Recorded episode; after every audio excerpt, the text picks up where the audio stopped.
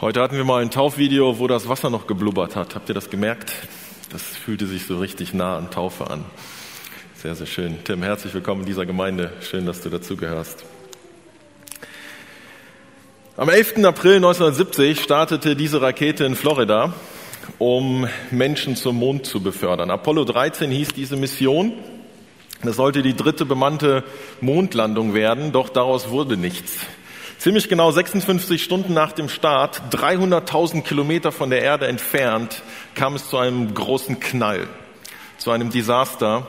Ein Außentank, ein Sauerstofftank dieser Rakete explodierte. Und in diesem Zusammenhang entstand ein Funkspruch, der seitdem weltbekannt geworden ist, nämlich der Funkspruch, der von dieser Rakete, von den Astronauten zur Leitstelle in Houston gesandt wurde. Houston, we've had a problem. Houston, wir haben ein Problem. An eine Mondlandung, und ihr seht hier auf dem Bild die zerstörte Kapsel, die beschädigte Kapsel. Zu diesem Zeitpunkt war nicht mehr an eine Mondlandung zu denken, sondern die einzige Frage, die sich noch stellte, ist, wie kriegen wir diese drei Astronauten irgendwie wieder lebend zurück? Es war ein Sauerstofftank, den man zum Antrieb braucht und für viele andere Dinge. Und es war alles andere als klar, dass es gelingen würde, diese Astronauten zurück zur Erde zu bringen. Und es begann eine sehr spektakuläre, sehr, sehr spannende Rettungsaktion, die weltweit auf den Fernsehern verfolgt wurde. Es war sehr kompliziert, sehr komplex, aber tatsächlich diese Rettungsaktion, sie gelang und diese drei Astronauten kamen wohlbehalten wieder zurück auf die Erde vor gut 51 Jahren. Unsere Geschichte, die Geschichte der Menschheit, hat gewisse Parallelen zu diesem Ereignis. Es begann alles sehr, sehr schön im Paradies. Ein Senkrechtstart könnte man sagen. Gott sagt, es ist alles sehr gut, was ich gemacht habe.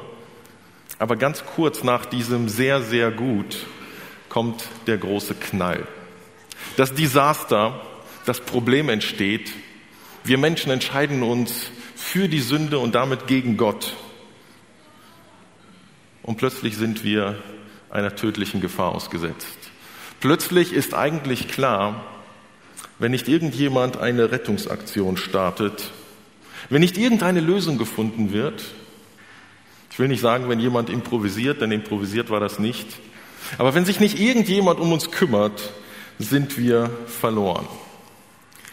Mike hat es gesagt, wir gehen jetzt in großen Schritten auf Weihnachten zu. Original Weihnachten war, ist und bleibt die allergrößte die allerspektakulärste Rettungsaktion, die dieses Universum jemals gesehen hat. Gott leitet an Weihnachten die Rettungsaktion für uns ein. Und ihr wisst schon das Ende. Auch da gibt es ein Happy End. Die Rettungsaktion Gottes funktioniert. Wir beginnen bei dem Problem. Und ich habe den Satz, Houston, wir haben ein Problem einfach mal umgemünzt und sage, Menschheit, wir haben ein Problem. Ich weiß nicht, wie du dein Leben wahrnimmst, wie du unser Leben hier auf diesem Planeten wahrnimmst. Also bei mir ist das irgendwie ambivalent. Wie durchlebst du dein Leben? Was siehst du in deinem Umfeld? Was erlebst du persönlich? Bei mir gibt es auf der einen Seite wunderschöne Dinge. Ich liebe meine Familie, ich liebe meine Frau, ich liebe unsere Kinder und es ist einfach schön, Familie zu haben. Es tut gut, es ist herrlich. Ich genieße das. Dann ist da die Natur und die Schöpfung. Ich gebe zu, viele Jahre hat mich das nicht interessiert, wie schön Deutschland ist, bis wir zwei Jahre im Ausland waren. Ich verrate jetzt nicht wo, aber da ist mir bewusst geworden, wie schön Deutschland eigentlich ist. Und seitdem wir zurück sind, genieße ich Deutschland. Ich genieße die Natur, ich genieße die Schöpfung. Ich bin jetzt nicht so der Naturromantiker, also ich fahre trotzdem Diesel, aber von der Idee her, ich mag die Natur. Man kann Tiere beobachten, manchmal in der freien Natur, manchmal im Zoo. Am schönsten finde ich es auf dem Teller als Steak. Hammer. Wunderschön erschaffen die Natur Gottes. Und dann gibt es Freunde. Ich liebe es, Zeit mit meinen Freunden zu verbringen. In der Talkrunde jetzt am Dienstag habe ich das erwähnt. Ich glaube, nach der Fluthilfe brauche ich einen neuen Freundeskreis. Und dann schreibt einer meiner Freunde mir, du musst dir nach dieser Zeit keinen neuen Freundeskreis suchen. Du musst diesen Freundeskreis einfach nur wiederfinden. Ich werde auf jeden Fall weiterhin dein Freund bleiben. Bam. Das tut gut. Das tut richtig, richtig gut. Und dann gibt es da noch andere schöne Dinge im Leben. Urlaub, Luxus, Autos, Hobbys, Sport, Kunst, Ästhetik, All diese Dinge, die Gott uns gibt, die Gott uns anvertraut, damit wir sie genießen, damit wir sie teilen, damit wir sie weitergeben. Das Leben ist schön. Und gleichzeitig, ganz, ganz nah daneben, so viel Leid und so viel Elend in dieser Welt, oder? Ich habe extra mal nachgeschaut. Allein in Deutschland sterben jeden Tag 2700 Menschen, durchschnittlich. 25 davon sind Suizide. In der Adventszeit, in der Weihnachtszeit steigt die Zahl in der Regel rapide. Seit viereinhalb Monaten haben wir unmittelbar vor unserer Tür unsägliches Leid im Ahrtal, im Flutgebiet. Menschen haben in einer Nacht sehr vieles erlebt, durchlebt und verloren. Und das eine ist nur der materielle Schaden, das andere ist der seelische Schaden. Menschen, die zwölf, vierzehn Stunden auf den Dächern ihrer Häuser verbracht haben, die all ihr Hab und Gut davonschwimmen sehen haben, alle Erinnerungen, alles, was ihnen wertvoll war, einfach weg. Sie haben ihre Nachbarn schreien und sterben gehört. All das muss man verarbeiten. Und auch jetzt, viereinhalb Monate später, stürzen viele in tiefe Löcher, weil sie nicht wissen, wie es weitergeht. Und da geht es nicht nur um materielle Dinge. In diesem Raum sitzt eine Generation, die noch Krieg erlebt hat und Hunger. Meine Generation hat das nicht erlebt. Wir erleben Wohlstand, aber wir erleben auch die Kehrseite von Wohlstand. Wir erleben Gier. Wir erleben Machtmissbrauch. Wir erleben Ausbeutung. Wir gestalten es sogar mit. Wir haben technologischen Fortschritt auf der anderen Seite, aber wir sehen auch die Kehrseite der Globalisierung und der Digitalisierung. Und mir geht es überhaupt nicht darum, Dinge schwarz zu malen. Das liegt mir fern. Aber mir geht es heute darum, dass wir auch mal darauf den Blick legen. Das Leben ist wunderschön und das Leben hat eine sehr, sehr dunkle Seite. Und das nicht nur außerhalb von uns, sondern das auch innerhalb von uns. Ich bin ziemlich sicher, dass ihr mir zustimmen werdet. Menschheit, wir haben echt, echt ein Problem. Und um das mal so ein bisschen zu visualisieren, habe ich mir etwas überlegt. Ich möchte euch in meine Predigt etwas mehr als sonst einbinden. Und ich bitte euch, dass ihr jetzt mal eure Handys rausholt und eure Kamera öffnet. Ich möchte nämlich mit euch hier eine, eine kleine Umfrage machen. Und zwar könnt ihr euch diesen Code einscannen. Ihr müsst nur eure Kamera öffnen, hier draufhalten, ein bisschen ranzoomen vielleicht. Und dann könnt ihr auf den Link gehen. Und äh, bei diesem Link könnt ihr eine Frage beantworten, nämlich die Frage, welche Probleme siehst du in dieser Welt? Nenn einfach eine Sache, nenn fünf Sachen, so viele Dinge auch immer du möchtest. Und wenn du dann auf Absenden schickst, dann erscheinen diese Dinge hier vorne. Ich mache es einfach mal vor und ihr macht es einfach mitmachen. Einfach mal scannen. Wir wechseln auf genau. Und wenn ihr jetzt da Wörter eintragt und auf Senden klickt, einfach ein Wort, zum Beispiel ich schreibe Sünde, klicke auf Senden, dann erscheint es da und schon geht's los. Eure Meldungen kommen hier rein. Was sind die Probleme, die wir in dieser Welt haben, die wir gemeinsam sehen? Übrigens im Livestream funktioniert das natürlich auch. Einfach mal mitmachen. Wir sehen Undankbarkeit, wir sehen Sünde, wir sehen Armut und jemand hat ganz klein Corona geschrieben. Wir sehen Ignoranz, Egoismus, sexuellen Missbrauch, Undankbarkeit, Sünde, Krankheit, Armut. Klimawandel, Geiz, das Ausnutzen von Menschen und Hass, Krebs. Und jemand hat Glaube geschrieben. Ich würde Unglaube dazu schreiben. Und weil es so springt, Konsumgier. Und jetzt habe ich den Überblick verloren. Zweiklassenwelt zum Beispiel, Stolz. Ihr könnt gerne weitermachen. Unsere Welt ist voll von Sünde. Es gibt ein paar Dinge, die sind jetzt hier nicht erwähnt worden, die vermisse ich. Zum Beispiel, wo ist das Stichwort Schwiegermutter? Das Ding ist anonym, hättet ihr ruhig schreiben können, ich hätte es nicht schreiben können. Oder Hausaufgaben. Oder Zahnschmerzen. Vielleicht kommt das alles ja noch. Es wird immer mehr, ihr könnt gerne weitermachen. Was mir dann in dem Zusammenhang übrigens auch noch einfällt, sind zum Beispiel Mücken, Unkraut, Ingwer und Kürbiskerne. Ich hasse Kürbiskerne. Ich hasse Ingwer. Ich esse fast alles, aber ich glaube, diese Dinge sind erst nach dem Sündenfall entstanden. Wenn du Teenager bist, ist dein größtes Problem vielleicht, dass dein Handy-Akku manchmal leer ist oder das WLAN zu langsam ist oder ein Pickel auf der Nase. All das sind Probleme, große und kleine, echte und unechte. Unsere Welt ist voll von Problemen und Problemchen. Und ohne das vereinfachen zu wollen, ohne das simplifizieren zu wollen, kann man sagen, biblisch, theologisch gesprochen, aus Gottes Sicht gibt es genau eine einzige Ursache für all die Probleme, die wir genannt haben und die wir nicht genannt haben. Sünde. Schlicht und ergreifend Sünde. Alle Probleme, alle Sorgen, alle Schwierigkeiten und Herausforderungen in unserem Leben haben in der einen oder anderen Weise etwas mit Sünde zu tun. Daniel, du kannst jetzt umschalten, sonst hört mir keiner zu. Sünde, Sünde ist unser Urproblem. Sünde ist die Mutter aller Probleme. Sünde ist das ultimative Problem, das eigentliche Problem. Wenn es Sünde nicht gäbe, hätten wir kein einziges Problem in diesem Universum. Tatsächlich sind wir alle einen Großteil unseres Lebens damit beschäftigt, die Sünde oder die Folgen der Sünde abzuarbeiten. Abzuarbeiten ist eigentlich das falsche Wort. Wir sind damit beschäftigt, damit umzugehen. Wir leiden einen Großteil unseres Lebens an den Folgen von Sünde. Wenn wir versuchen, Sünde zu definieren, was ist aus Gottes Sicht Sünde, dann ist das relativ einfach. Der Kern von Sünde ist Rebellion gegen Gott. Unsere menschliche Auflehnung gegen Gott. Das Wesen der Sünde wird wahrscheinlich nirgends in der Bibel so deutlich wie in 1. Mose 3, als Adam und Eva, die ersten Menschen, eigentlich wir, uns gegen Gott gewandt haben. Ich sage gleich ein paar Takte mehr dazu. Das Wesen der Sünde wird dort deutlich. Die Folgen, die Tragweite von Sünde wird aus meiner Sicht in drei Situationen besonders deutlich. Erstens bei jeder Beerdigung, zweitens am Kreuz von Golgatha. Sünde tötet jeden von uns.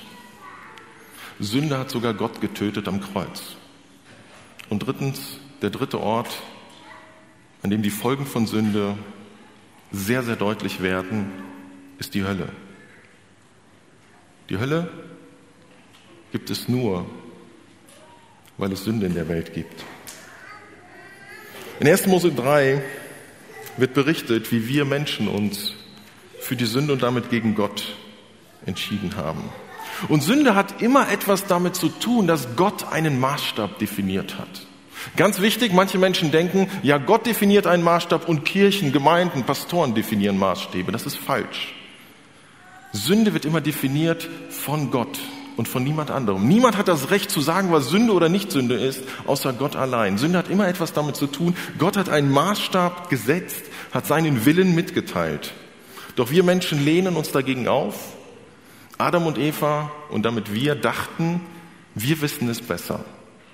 Da kam irgendwie der Verdacht auf, Gott hält uns irgendetwas vor, Gott gönnt uns irgendetwas nicht. Und plötzlich entsteht der Gedanke, Gottes Gebote engen mich ein. Gottes Gebote und Gottes Verbote sind nicht in unserem Interesse, sie sind gegen uns und nicht für uns, was eine Lüge ist. Sünde hat immer damit zu tun, dass wir den Verdacht haben, irgendetwas zu verpassen. Dass wir denken, wenn ich diese Sünde tue, dann bekomme ich etwas vom Leben, das ich sonst verpassen würde. Wir denken, es lohnt sich zu sündigen. Und die Wahrheit ist, all das ist nicht wahr. Wir wissen es nicht besser. Gottes Gebote sind gut für uns. Gott hält uns nichts vor, sondern er bewahrt uns vor dem Desaster. Wir verpassen es nichts. Wir verpassen nichts im Leben, wenn wir auf Gott hören sondern wir gewinnen das Leben. Aber der Teufel ist 24 Stunden am Tag damit beschäftigt, uns das Gegenteil zu erzählen. Und nicht nur Adam und Eva sind darauf reingefallen, sondern jeder, jeder von uns auch. Ich auch. Jedes Mal, wenn ich sündige, stelle ich damit eigentlich die Autorität Gottes in Frage und meine, es besser zu wissen. Und weil das so ist, finden wir in Römer Kapitel 3 ein sehr vernichtendes Urteil über uns über uns als Menschheit. Paulus schreibt, kein Mensch kann vor Gott als gerecht bestehen. Kein Mensch hat Einsicht und fragt nach Gottes Willen. Alle haben den rechten Weg verlassen. Verdorben sind sie alle, ausnahmslos. Niemand ist da, der Gutes tut, auch nicht einer. Paulus ist in den Kapiteln vorher die verschiedenen gesellschaftlichen Schichten durchgegangen. Er hat bei den ganz religiösen, bei den ganz Gottlosen angefangen und sagt, das sind Sünder, die sind kaputt, die sind, die sind weit weg von Gott und alle sagen, ja, stimmt, solche Menschen kenne ich. Aber dann geht Paulus einen Schritt weiter und sagt, da gibt es die, die moralischen Menschen. Die sind noch nicht mal fromm und religiös, die sind einfach nur moralisch. Und Paulus sagt, die sind genauso verloren. Die sind nur ein bisschen bessere Sünder, aber immer noch Sünder. Und dann kommt Paulus zu den frommen Menschen, Juden der damaligen Zeit und sagt, ihr habt hohe Maßstäbe. Und Paulus gehört ja dazu. Und er sagt, wir genügen dem nicht. Und deshalb ist sein Fazit, kein einziger Mensch, egal ob ein bisschen besser oder ein bisschen schlechter, ein ganz, ganz schlimmer Sünder oder nur ein bisschen schlimmer Sünder, wir sind alle verloren, wir sind nicht gut. Keiner von uns ist gut. Ich weiß nicht, wie diese Botschaft an diesem Morgen auf dich wirkt ich durch die Reihen gehen würde und dich fragen würde, bist du ein guter Mensch? Dann würdest du vielleicht zögern und sagen, geht so. Wenn ich dich fragen würde, ist dein Sitznachbar ein guter Mensch? Dann würdest du wahrscheinlich sagen, ja schon. Ich finde es ziemlich ernüchternd, dass Gott sagt, wir sind nicht so gut, wie wir denken. Und das hat mit Gottes Maßstab zu tun, Gott fragt nicht, bist du ein bisschen gut? Oder bist du manchmal gut? Oder willst du gut sein?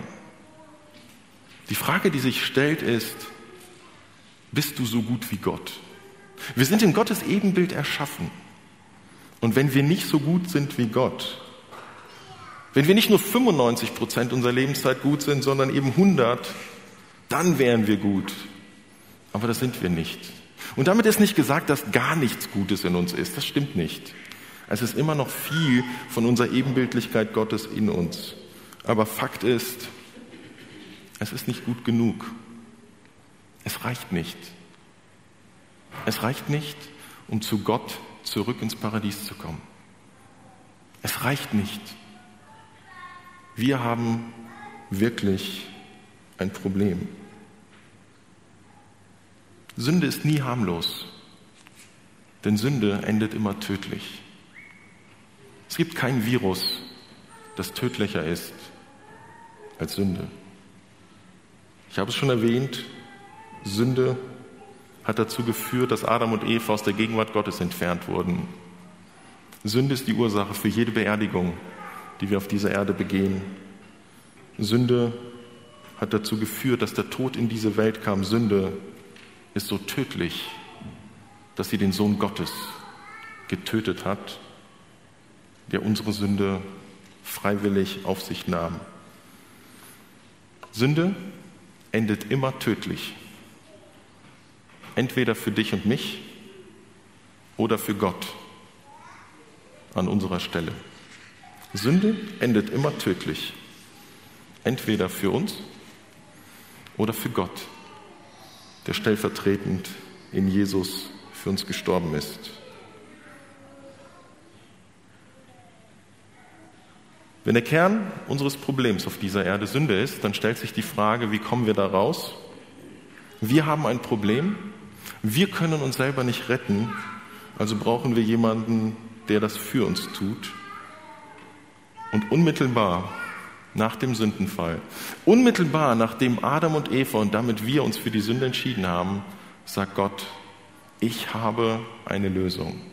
Ich bereite eine Lösung vor. Und nein, Gott war von diesem Unfall, von diesem Desaster, von diesem großen Knall nicht überrascht, sondern Gott sagt, die Lösung hatte ich schon vorbereitet, bevor ich euch überhaupt erschaffen habe. Ich weiß nicht, wie es dir mit diesem Gedanken geht, aber ich finde es, ich es immer noch unglaublich, Bevor Gott die Welt erschaffen hat, wusste er alles, was kommen wird. Er wusste, dass wir gegen Gott rebellieren werden. Er wusste, dass es ihn sein eigenes Leben kosten wird. Er wusste, dass er seinen Sohn wird Mensch werden lassen, wenn er uns erlösen will. Er wusste das. Und er hat uns trotzdem als Menschen mit einem freien Willen erschaffen.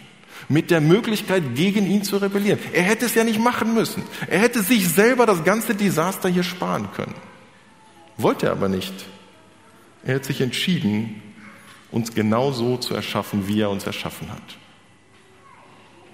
Und selbst nach dem Sündenfall hätte er es nicht nötig gehabt, uns zu retten. Er hätte einfach sagen können, ihr habt euch das selber eingebrockt, badet es aus. Er hätte sagen können, hey, hier bin ich und ich bleibe hier weit weg von euch und guckt, wie ihr euch zu mir her hocharbeitet. Kommt angekrochen, seid religiös, seid, seid gut, versucht besser zu werden. Und wenn ihr gut genug seid, dann nehme ich euch an. So hat Gott weder gedacht noch gehandelt, sondern Gott machte sich auf die Suche nach uns Menschen und nach einer Lösung. Gott sagt zu Adam, Adam, wo bist du? Die Sünde hat dich von mir entfremdet, aber ich Gott bin immer noch auf der Suche nach dir. Und Gott kommt zu Adam und Eva und er sagt ihnen die Konsequenzen der Sünde, aber in diesem Zusammenhang er eine, macht er eine sehr bedeutende Aussage. Er sagt zu Eva, ich will Feindschaft setzen, nein, er sagt zur Schlange, ich will Feindschaft setzen zwischen dir und der Frau und zwischen deinem Samen, deinem Nachkommen und ihrem Samen, ihrem Nachkommen. Er wird dir den Kopf zertreten und du wirst ihm in die Ferse stechen.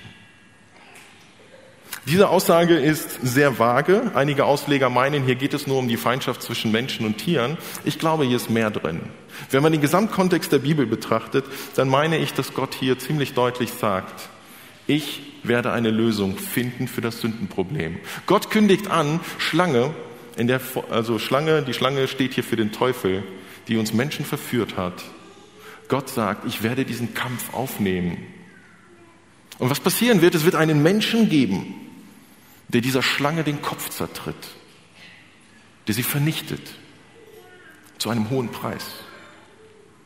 Denn die Schlange wird es schaffen, ihm in die Ferse zu stechen. Und wenn es eine giftige Schlange ist, endet das tödlich. Genau das ist passiert. Jesus starb am Kreuz, hat damit aber den Teufel vernichtend geschlagen. Gott sagt zu Adam und Eva, ihr habt ein Problem. Ab heute hat die Menschheit ein Problem. Tod, Sünde, jede Form von Sünde. Direkt nachdem sie das Paradies verlassen haben.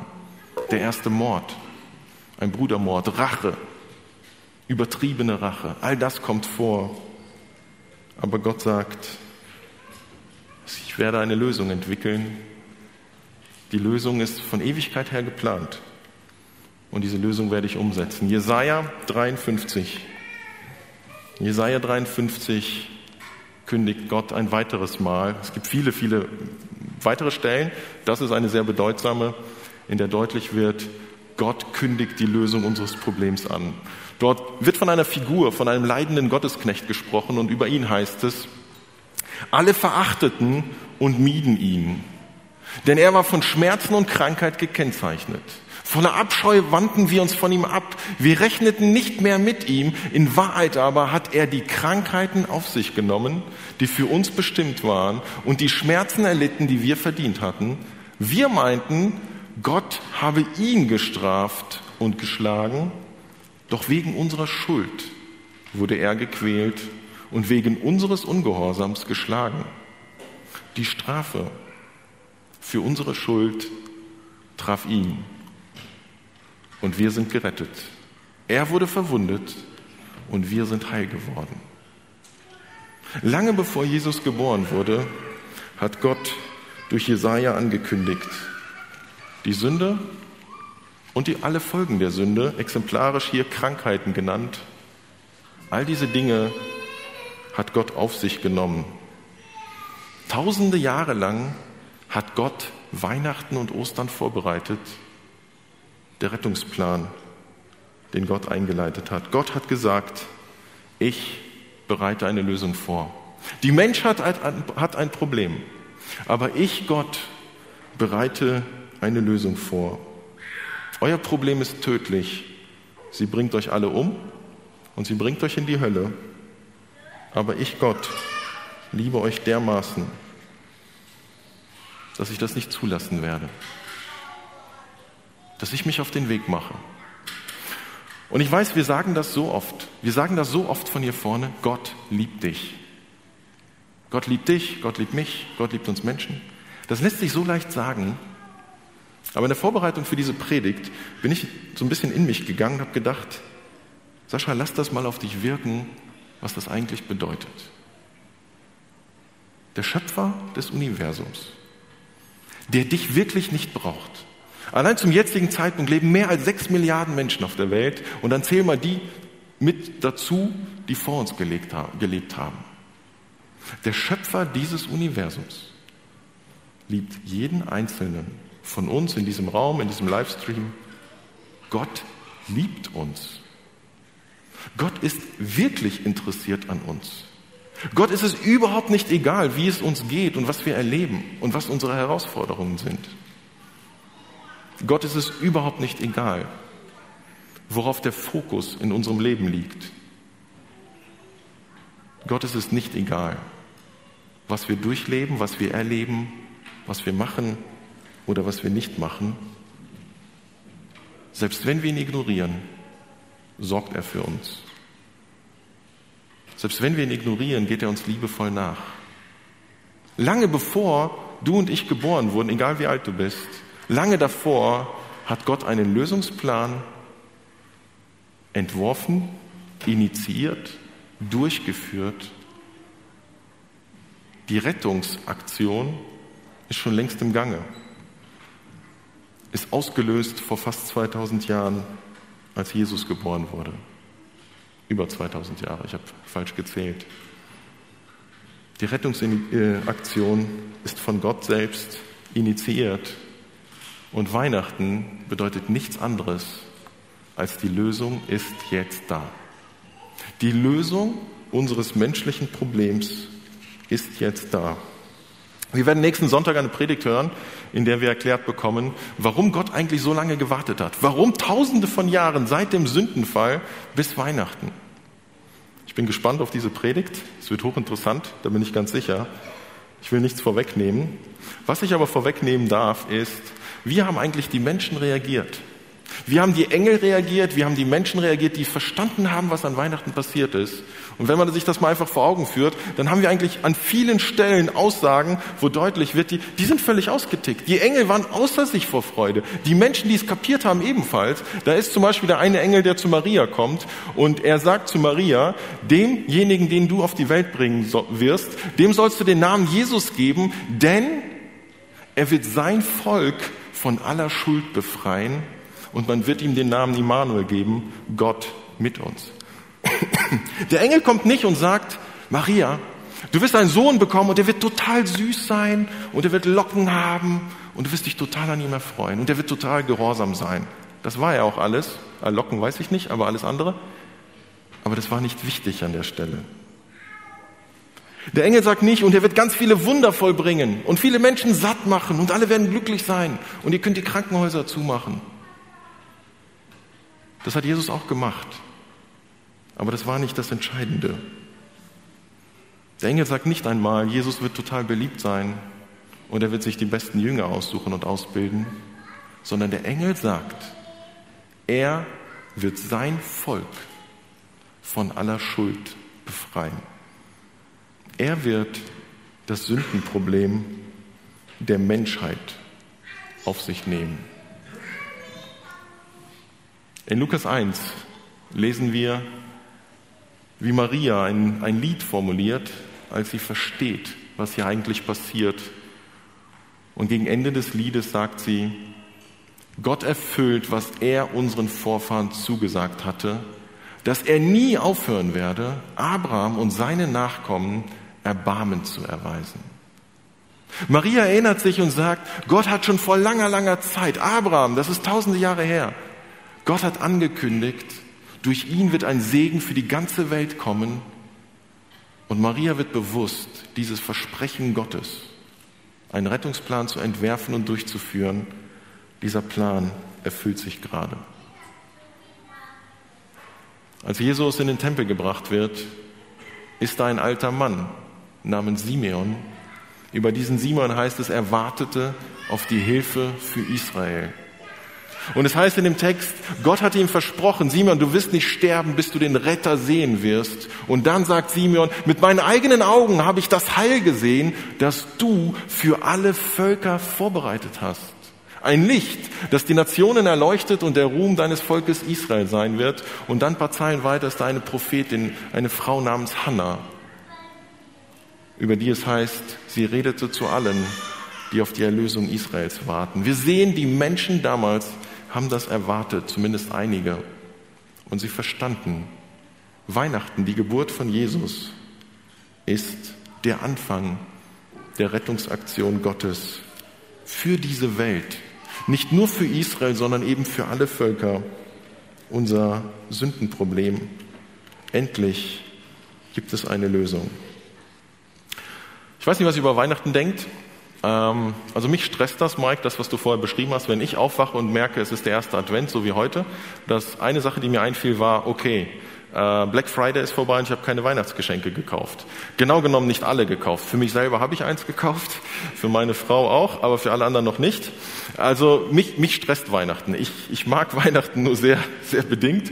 Ähm, aber eigentlich, eigentlich ist die Tatsache, dass wir einander Geschenke machen, dass wir einander Liebe ausdrücken, dass wir uns Zeit füreinander nehmen, dass wir einen riesigen Aufwand betreiben, um das Weihnachtsfest schön zu machen, wenn es nicht einfach nur materialistisch ist, wenn es nicht einfach nur egoistisch ist, dann drückt es eigentlich das aus, was Gott an Weihnachten gemacht hat. Und ich bin mal so naiv oder so positiv zu glauben, wir machen einander Geschenke, weil wir eigentlich das abbilden wollen, was Gott getan hat Gott schenkte uns an Weihnachten die Lösung unseres Problems. Seht, das Wesen von Problemen ist, sobald es eine Lösung gibt, ist das Problem kein Problem mehr, oder? Ein Problem hört genau in dem Augenblick auf, ein Problem zu sein, in dem du die Lösung hast. Banales Beispiel, wenn mein Auto kaputt ist, habe ich ein Problem. Aber eigentlich nur so lange, bis ich weiß, was kaputt ist und wie es wieder ganz wird. Wenn ich weiß, wie ich es wieder ganz mache und vielleicht auch noch das Geld dazu habe, ist das kein Problem mehr. Und wenn ich es nicht finde, fahre ich zu Dennis oder Jimmy und dann ist es auch kein Problem mehr. Ein Problem ist nur so lange ein Problem, bis die Lösung da ist. Und ja, wir leiden noch unter der Sünde. Aber Fakt ist, die Lösung ist da. Und so leben wir in dieser Ambivalenz, in dieser Zerrissenheit. Wir leben in einer kaputten Welt, in einer schönen, kaputten Welt. Und gleichzeitig leben wir als Christen in einer Welt, die erlöst ist, die gerettet ist. Unser Problem ist gelöst. Tim, dein Lebensproblem ist gelöst. Du bist Kind Gottes und viele andere in diesem Raum. Das eigentliche Problem, unter dem wir trotzdem Tag für Tag leiden, ist gelöst. Und das macht unglaublich frei. Das macht unglaublich entspannt.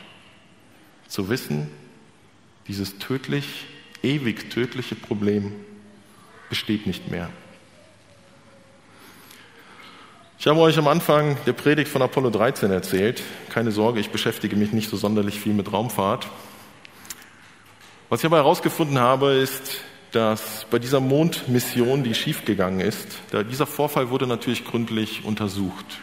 Und was man festgestellt hat, war, okay, da hat irgendein Ingenieur versagt, hat irgendein Bauteil falsch eingebaut oder zu klein dimensioniert und es hätte tödlich enden können und eigentlich müssen. Aber es gab zwei Dinge, die dazu geführt haben, dass diese drei Astronauten überlebt haben. Das eine war, der eine Astronaut, der dabei war. Und das zweite war die Rettungsaktion, die Houston, die Leitstelle eingeleitet hat. Das erste mit dem Astronauten, das Interessante, es hat eine Vorgeschichte. Der Astronaut Jack Swigert, ich hoffe, ich habe den Namen richtig ausgesprochen, der sollte eigentlich gar nicht mitfliegen. Interessanterweise ist er aber ganz kurzfristig eingesprungen, weil ein anderer Astronaut Röteln hatte oder zumindest den Verdacht, Röteln zu bekommen zu haben. Und so musste dieser Jack Swigert mitfliegen. Und das Gute bei diesem Jack Swigert war, er war derjenige, der bei der Ausarbeitung von Notfallplänen intensiv involviert war. Es gab wahrscheinlich keinen Menschen, der besser wusste, was macht man im Notfall.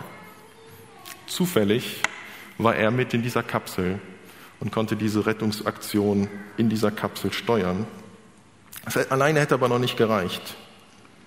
In dem Moment, wo dieser große Knall kam, diese Explosion, hat man sofort in Houston angefangen, einen Rettungsplan zu entwickeln, neue Dinge zu berechnen, eine Strategie zu entwickeln, wie man die Astronauten zurück auf die Erde bringen kann. Und das Zusammenspiel von den Astronauten in der Kapsel, die genau das getan haben, was man auf der Erde entwickelt hat, führte dazu, dass man sie wirklich retten konnte. Bei unserem Problem ist es ähnlich. Gott hat einen Rettungsplan entwickelt und er funktioniert. Er funktioniert für mich und dich aber nur, wenn wir uns darauf einlassen. Gott kann so viel funken an uns, so viel er will. So viele Informationen und so viele Rettungspläne, wie er will. Wenn wir das ignorieren, wenn wir das außer Acht halten lassen, wenn wir uns nicht darauf einlassen, dann sind wir verloren dann können wir noch eine Weile leben.